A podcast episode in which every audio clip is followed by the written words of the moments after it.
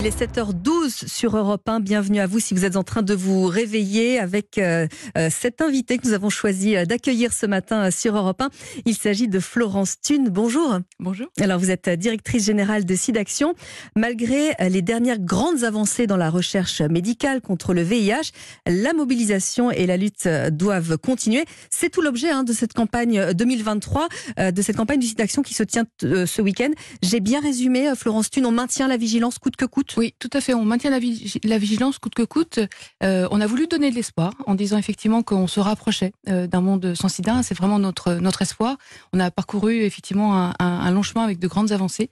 Néanmoins, c'est important de rappeler effectivement ce week-end qu'il y a encore 1,5 million de nouvelles infections dans le monde chaque mhm. année, 650 000 décès euh, en 2021. Hein. pour rappel, l'ONU-SIDA prévoyait de passer en dessous des 500 000 nouvelles infections en 2020. On est à 1,5 million nouvelles infections, donc trois fois plus. Et puis en, France également, on est très très vigilant puisque euh, en, 2021, on a environ 5000 personnes qui ont découvert leur, leur séropositivité, dont 30% euh, qui sont arrivées au dépistage alors qu'elles étaient déjà au stade sida. Alors comment ça s'explique ça justement? Alors on, on, retrouve à la fois euh, une, une, inquiétude d'aller faire un test. Les gens ont, encore, encore, peur en fait du sida. Il y a encore des peurs irraisonnées autour autour du sida, autour du VIH. Donc hésitent à aller faire un test, ne se sentent pas concernés. Euh, pour rappel, parmi ces 5000 personnes, il y a 23% de, plus, de personnes de plus de 50 ans, alors que ce sont des personnes qui ont connu, vous savez, c'est c'est la génération euh, des années 80, la génération sida, comme voilà, et qui et qui a oublié aujourd'hui que le VIH était était toujours là. Et puis aussi euh, de la part parfois des médecins qui oublient aussi ou qui ne souhaitent pas ou qui ne veulent pas proposer un test de dépistage à, leur, à leurs patients parce que quand on parle VIH, on parle aussi sexualité, c'est pas toujours euh, facile et, euh, et de fait, euh, on, on, constate cette, voilà, ce, ce, retard au dépistage qui, qui met en danger la santé des personnes. Alors Florence Thune, vous l'évoquiez il y a un instant, il y a quand même eu des avancées, hein, notamment, notamment cette année. Est-ce que pour les auditeurs d'Europe 1, vous pouvez les, les, rappeler? Alors, à la fois, on a beaucoup évidemment progressé dans les, dans les traitements, hein, puisque ce sont mhm. les traitements aujourd'hui qui continuent d'être pris au, quotidien, mais qui ont moins d'effets euh, secondaires, mais qui font en sorte que les personnes restent, restent en bonne santé. On sait aussi aujourd'hui que les traitements permettent d'empêcher de, d'empêcher la transmission du, du, VIH. Et ça, c'est très important parce que ça veut dire que les personnes non seulement restent en bonne santé, mais en plus n'ont aucun risque de transmettre le, le, le VIH. Et puis là, évidemment, la, la, la, la, recherche progresse. On a des traitements maintenant qui sont disponibles euh, tous les deux mois. Ce sont des traitements injectables. Et c'est vraiment une piste sérieuse aussi pour la recherche. Ça, c'est important parce que on voudrait un jour que la recherche puisse permettre d'atteindre un état de, de rémission, c'est-à-dire faire en sorte que les personnes, lorsqu'elles sont contaminées, auraient un traitement une fois dans leur vie à prendre. Et ça, c'est vraiment important et c'est pour ça qu'il faut continuer à, à, à chercher et à, et à, financer la recherche. Et à financer euh, la recherche, bien sûr, Florence Thune. Alors, on a aussi ces trois patients qui ont été euh, guéris. Il y a notamment euh, le résultat d'une greffe de, de, moelle osseuse. Est-ce que ça, c'est pour tout le monde? Alors non, pas du tout. Hein. C'est effectivement... alors, je ne l'ai pas cité dans les avancées presque volontairement parce qu'effectivement, c'est toujours une piste intéressante pour les mhm. chercheurs. néanmoins, c'est trois cas particuliers. Il y a 38 millions de personnes qui vivent avec le VIH dans le monde. là, ce sont des personnes qui avait une leucémie, il a fallu une greffe osseuse à partir d'un donneur aussi avec des caractéristiques génétiques très particulières.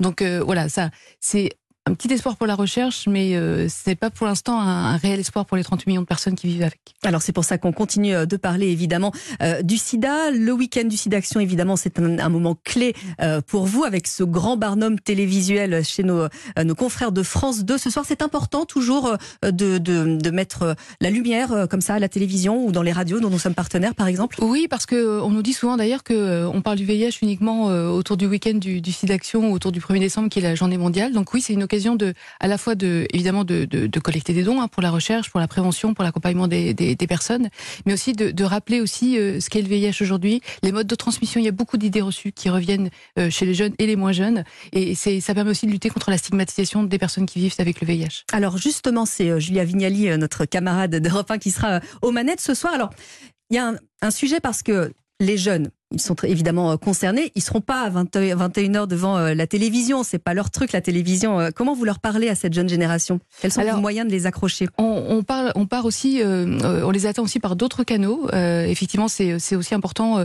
de parler sur les réseaux sociaux, mhm. de, aussi de faire en sorte que sur les réseaux sociaux, sur Internet, il y a aussi des, sources fiables d'informations. Hein, donc, on les oriente aussi vers des, sites Internet fiables. Et puis, on, fait aussi en sorte, vous le savez, d'encourager de, à, à, faire en sorte que les des, séances d'éducation à la sexualité soient réalisées dans les écoles. Mhm. C'est là aussi un, un, moment de parler de VIH, mais pas que du VIH, hein, de parler de, de, sexualité, de relation à l'autre, et, et d'entrer pour ces adolescents aussi dans une sexualité épanouie.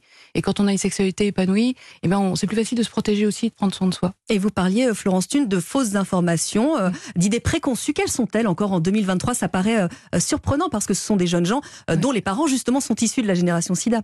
Oui, mais année après année, effectivement, on contacte que c'est, on constate pardon que ces idées fausses, elles, elles perdurent. Hein. Euh, une partie des jeunes pensent que on peut être contaminé par le VIH en embrassant une personne séropositive, en entrant en contact avec sa transpiration, ou 23% pensent qu'avec la pilule contraceptive, on peut ne pas être contaminé par le VIH. Et ça, effectivement, c'est dû au, manque d'information. Euh, et c'est important de, de rappeler, euh, voilà, tout le temps les, les, les modes de, de, de transmission euh, euh, qui existent réellement et pas la transpiration, pas le, pas le, pas le verre d'eau. Donc ça, c'est aussi important. Et puis, il reste aussi une peur des personnes séropositives. Et ça, c'est vraiment chez les jeunes comme chez les adultes, puisque les jeunes pensent qu'à 90% le préservatif est efficace, mhm. mais en même temps, ils nous disent que euh, à 25% qu'ils ne seraient pas prêts à avoir une relation sexuelle protégée avec une personne séropositive. Et ça, c'est vraiment paradoxal. Donc, on continue aussi à lutter contre la discrimination. Alors, la spécialiste santé d'Europe 1, Yasmina Katou, nous rappelait tout à l'heure qu'il y a depuis le 1er janvier ces préservatifs hein, qui sont pris en charge pour pour les mineurs. Elle nous a fait un petit un petit bilan de cette de cette mesure. Vous vous êtes senti entendu par les pouvoirs publics à ce moment-là? Écoutez, on, c'est quelque chose qui est effectivement réclamé depuis longtemps, hein, l'accessibilité aux moyens de prévention, quels qu'ils soient. Euh, donc là, les préservatifs, c'est important, notamment pour les jeunes. Euh, on tient aussi à rappeler qu'il existe un, un, traitement préventif qui s'appelle la PrEP et qui peut être aussi utile pour ces, pour ces jeunes. Donc il faut vraiment euh, démocratiser un petit peu ces, euh, ces moyens de, de, prévention. Et puis nous, on continue aussi à, à, à, collecter justement des dons pour un jour avoir ce vaccin euh, qui va nous, je pense, nous, nous libérer aussi vis-à-vis -vis du VIH. Alors la campagne du SIDAction, c'est tout le week-end. On va évidemment rappeler comment on peut vous aider, comment donner.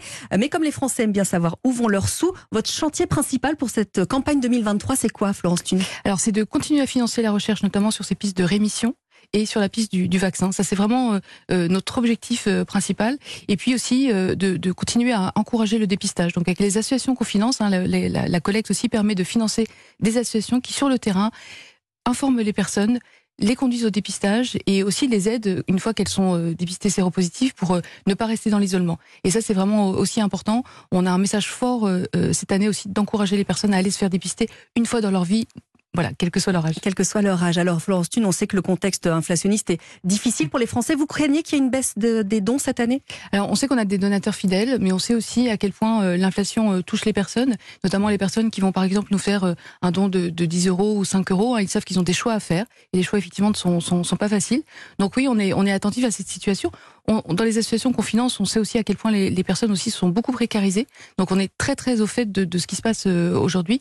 Donc on, voilà, on est, on, on sait aussi qu'on a des des, donateurs très fidèles et qui se mobilisent chaque année pour, pour le SIDAction. Alors, c'est le moment de nous dire comment on peut vous aider, euh, Florence pour euh, ce grand week-end du SIDAction. Alors, évidemment, on met la lumière euh, sur le SIDAction ce week-end. On peut donner toute l'année, évidemment, hein, bien Tout sûr. à fait. Eh bien, ce, durant ce week-end, vous pouvez ou appeler le 110 pour faire mhm. votre promesse de don, ou aller sur le site sidaction.org, ou envoyer don au 92 110 en faisant un don de 5 euros. Eh bien, merci beaucoup euh, Florence Thune d'être venue nous parler euh, de ce week-end du SIDAction euh, sur Europe 1. On le rappelle, hein, le SIDA recule, mais hélas, il est toujours là en 2023. Excellent week-end, bon courage pour ce, ce marathon du SIDAction. Merci Florence Thune. Il est 7h20 sur Europe 1.